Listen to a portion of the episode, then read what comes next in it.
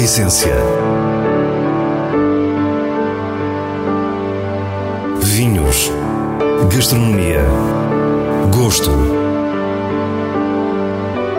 A Essência tem a autoria da revista de vinhos A Essência do Vinho, com Célia Lourenço.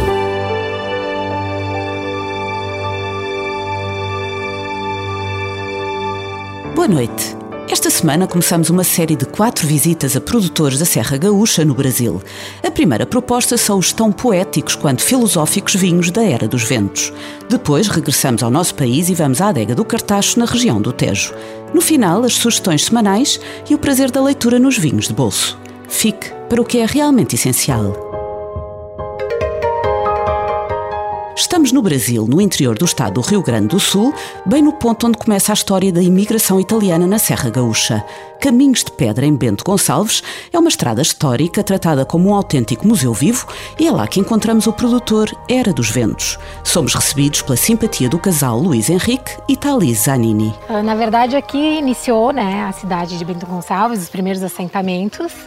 Em 1875, com a, a primeira leva né, de imigração italiana aqui para a região.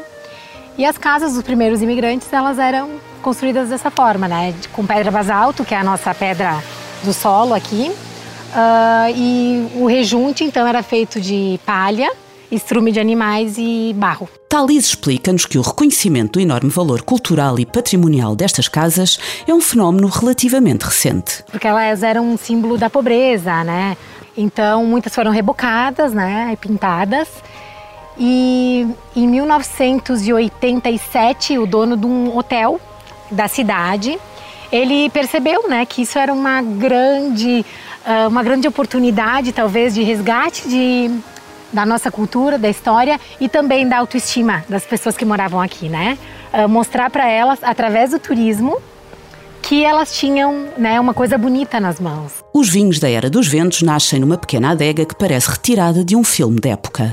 Precisamente uma destas casas em caminhos de pedra, com o negro das paredes de basalto a contrastar com o vermelho da madeira dos aros das janelas. Uma atmosfera ao mesmo tempo bucólica e vibrante. A Era dos Ventos, eu, eu acho que ela surgiu, foi espontaneamente, né? Foi um um projeto assim que eu não chamaria de vitivinícola, sabe? É um projeto uh, de poesia, sabe? De arte e, e que o vinho uh, fez parte desse desse projeto, né? É Luís Henrique Zanini que nos fala destes vinhos. Juntamente com Álvaro Escher, levou o projeto Era dos Ventos ao estatuto de adega de culto. Todo o amor uh, que a gente tem pelo vinho e, e, e, pelas vinhas, obviamente, eu acho que aqui na Era dos Ventos foi tentar traduzir isso uh, de uma forma artesanal, né? Ao mesmo tempo que a gente fez um resgate filosófico, né, eh, retroativo ao que os, os imigrantes italianos faziam aqui na Serra Gaúcha, também a gente fez um resgate pessoal, sabe?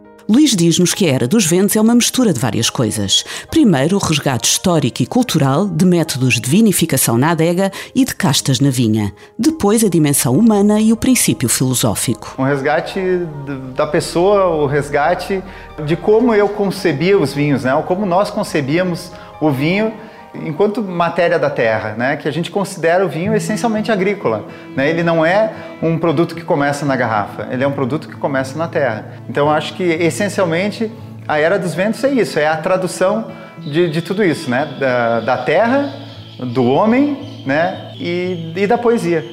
Por aqui, o solo é basáltico, resultado da formação rochosa da Serra Gaúcha. Em relação ao clima, a gente tem um clima subtropical, né? A gente não, não foge das, das chuvas né? que, que são comuns por aqui. Nós temos uma, uma temperatura uh, média no inverno de 7, 8 graus, o que é muito, muito interessante para a vinha. E o quadro natural fica completo com uma altitude de 630 metros e declives muito acentuados. E é nestas vinhas que vamos encontrar a casta emblemática da Era dos Ventos, Peverella. Luís Janini fala-nos de uma autêntica epifania. O conhecimento desta casta esquecida foi um momento que lhe mudou a vida. Foi realmente é, é essa degustação que a gente fez lá na década de 90, no final da década de 90, de um vinho que a família do meu sogro fazia, lá com umas, com umas plantas perdidas lá no Vale dos Vinhedos. E ele me deu para provar isso, né? De uma, uma, uma barrica de 200 litros, que era feito um vinho macerado, como era feito antigamente. E aí puxa, se descortinou assim o universo, né? Como que eu não conhecia isso, né? Como isso existia aqui no Brasil como existia e a gente não conhecia. Né? A Peverella foi trazida para o Brasil pelos primeiros imigrantes italianos e a sua origem parece controversa.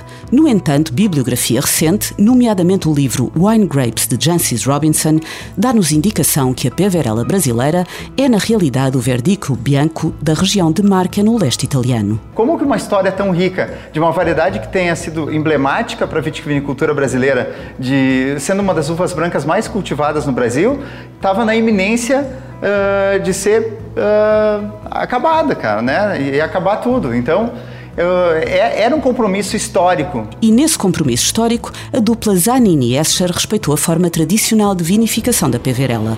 As uvas passam por longa maceração e longuíssimo estágio em madeira velha. E a, a nossa ideia, sim, então, foi uh, fazer com que esse vinho estagie por 10 anos na madeira, né, e engarrafar esse primeiro esse primeiro lote, né, digamos assim, e deixar uma parte do vinho para que ele fique 15 anos e depois que fique 20 anos, né? Para justamente assim, uh, vinho é essencialmente tempo. Né? Agora vou entrar um pouco na poesia. Né? Não por acaso a cor âmbar destes vinhos de maceração pelicular e longo estágio em madeira velha remetia para os vinhos laranja que apareciam em força no cenário mundial, encabeçados pelo italiano Gravner. Em 2015, o próprio Gravner os provou e os elogiou, ele que afirma que, em vez de enologia, quem quiser fazer vinho deve começar por tirar um curso de filosofia filosofia que nos marcou impressivamente nesta visita à Era dos Ventos, lá no histórico Caminhos de Pedra. Quando a gente concebeu há, há muito tempo atrás, era ir contra uma tendência, não só por ir contra a tendência de mercado, mas por acreditar numa verdade que estava na nossa cara, que era respeitar o básico que a gente tinha. Então, eu acho que a gente não fez nada mais além do que respeitar aquilo que a gente acreditava, que, estava em nosso, que estava em nosso entorno, né? Então eu acho que vem disso, essa, essa filosofia assim desse, desse trabalho. Né? Uma adega cooperativa dos nossos dias é um produtor dinâmico que procura alinhar com as exigências cada vez maiores do mercado, tanto no estilo como numa concepção moderna de viticultura que premia a qualidade. A adega do Cartacho, na região do Tejo, é um bom exemplo desta atitude e por isso fomos conhecê-la. A adega do Cartacho é um dos maiores produtores, naturalmente da região, a nível nacional também, em termos de adegas, é uma adega média, não é das maiores, mas é uma adega média, média mais, digamos. Uh, naturalmente produzimos cerca de 10 milhões de, de litros uma adega que nasceu como tantas outras na década de 50, portanto em 1954. Estas instalações, a base delas, são de 1974, também o que aconteceu com a maior parte delas. Na nossa visita tivemos a companhia de Pedro Gil, enólogo da adega há 26 anos, que nos fala da infraestrutura que encontrou nos anos 90. Da ideia que a planta, a parte da arquitetura era, era muito semelhante para todas elas, não é? se calhar foi utilizada por muitas delas, são muito semelhantes, e o grande desafio foi nos últimos anos desenvolver uma estrutura que foi concebida com outro objetivo uh, e torná-la uma, uma empresa de acordo com aquilo que são as exigências hoje, mas ao mesmo tempo funcional. E acho que isso foi conseguido. Hoje temos tudo o que de melhor existe em termos tecnológicos. E para a qualidade do vinho, Pedro Gil não esquece o que é realmente fundamental na equação. A adega é muito daquilo que são os nossos produtores, aquilo que é hoje também a nossa área uh, vitícola, como nós costumamos, a nossa área social, eh, que está distribuída em duas zonas, do bairro e do campo. Portanto, são cerca de 850 hectares, numa área que se estende por uma diversidade enorme de solos e de orografia também, desde o campo, uh, dos solos mais produtivos àqueles mais nobres para a produção de vinho, de qualidade, nomeadamente dos tintos. Todos os nossos vinhos de gama mais alta são quer os brancos, quer os tintos, são da zona do bairro. E o trabalho na vinha é sempre acompanhado pelos técnicos da adega do Cartacho. Hoje os nossos produtores estão muito mais profissionalizados, o nosso maior sócio tem 60 hectares de vinha. Nós temos uns critérios de, de avaliação de uva uh, muito rigorosos, que prevêem penalizações e majorações na nossa uva. Todo, tudo o que é feito no património vitivinícola dos sócios tem que ter a aprovação da administração e do departamento técnico. As castas que são implementadas quando há reconversões de vinho a novas plantações têm que ter autorização. Portanto, funcionamos um pouco assim, num sistema muito rigoroso que beneficia baixas produções e determinadas castas. Os critérios de avaliação de uva baseiam-se num documento criado no início do trabalho de Pedro Gil na adega. Neste sistema que nós desenvolvemos, nós temos classificação de parcelas e cada parcela tem uma determinada pontuação que permite produzir determinado vinho. Tem a ver com a localização da parcela, o tipo de solo, a casta implantada, o compasso, a inclinação, a exposição da, da, parcela, tudo isso são fatores que lhe dá depois uma pontuação final que permite à parcela produzir determinado vinho. E por falar em castas, o enólogo diz-nos as que predominam, começando pelas brancas. Naturalmente, a casta rainha no nosso encepamento é o Fernão Pires, como de resto em Portugal e no Tejo. É a casta que fazemos desde a base de espumante até aos colheitas tardias e licorosos, com grande sucesso. Representa cerca de 85% do nosso encepamento, mas naturalmente temos outras castas e há algumas castas nacionais, Verdelho, Viozinho, Arinto. E as estrangeiras Chardonnay e Sauvignon Blanc. Depois as tintas. A Toriga Nacional e o Alicante Boucher fazem parte da grande maioria dos nossos vinhos. Temos o Syrah também e temos o Cabernet e o Merlot, já nos vinhos mais topo em que entram às vezes em pequenas quantidades. Temos ainda uh, o Castelão e a Trincadeira Preta, ainda são aquelas que temos a maior quantidade. É um facto, faz parte o portfólio é muito vasto, sendo o incontornável Bridão talvez o vinho que mais notoriedade tem trazido à adega do Cartacho. Foi já criado o Private Collection e, entretanto, o topo de gama desalmado. No final da visita, Pedro Gil revela que haverá mais novidades no futuro próximo, sempre com um crescimento pensado de forma sustentável. Nós hoje de Bridão fazemos já toda a gama, eh, quase um milhão de garrafas, portanto, já é com um valor acrescentado já diferente de outros produtos. Naturalmente que o desalmado também intencionalmente é a nossa marca premium e brevemente devemos criar uma outra intermédia entre o desalmado e o, e o bridão também. Acho que também vai ter um impacto interessante, quer em termos de, ao nível da imagem, quer também do, do produto final. E agora o diretor da revista de vinhos, Nuno Pires, fala-nos das suas sugestões a pensar no São Martinho, com os selos altamente recomendado e boa compra da revista. Casa da Passarela ou Fugitivo Bastardo 2019 é produzido no Dão. Bastardo é uma casta que origina tintos de cor aberta, pouca extração e uma rusticidade autêntica que pode resultar em grande elegância. É o que acontece neste vinho com nomes de pinheiro, acidez bonita e tanino delicado. Um feliz reencontro com sabores de passado é levar as castanhas assadas a um nível de verdadeiro prazer. Altamente recomendado. Esporão Vinho Talha Moreto 2019 é um vinho tinto Alentejo. É no São Martinho que se abrem as talhas e se bebe esse vinho novo. Este tem dois anos e o seu estilo mantém a juventude.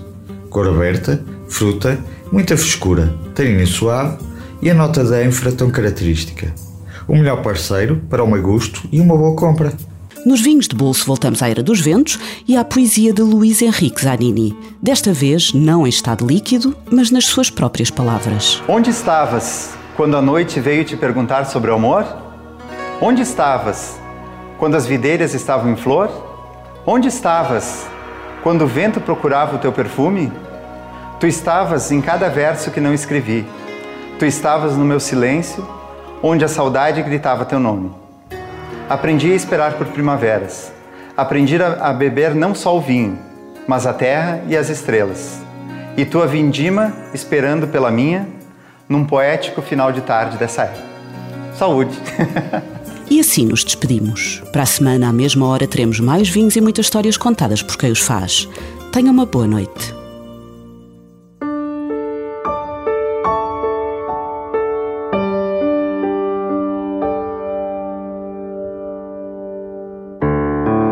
Essência. Vinhos. Gastronomia. Gosto. A Essência tem a autoria da revista de vinhos A Essência do Vinho, com Célia Lourenço.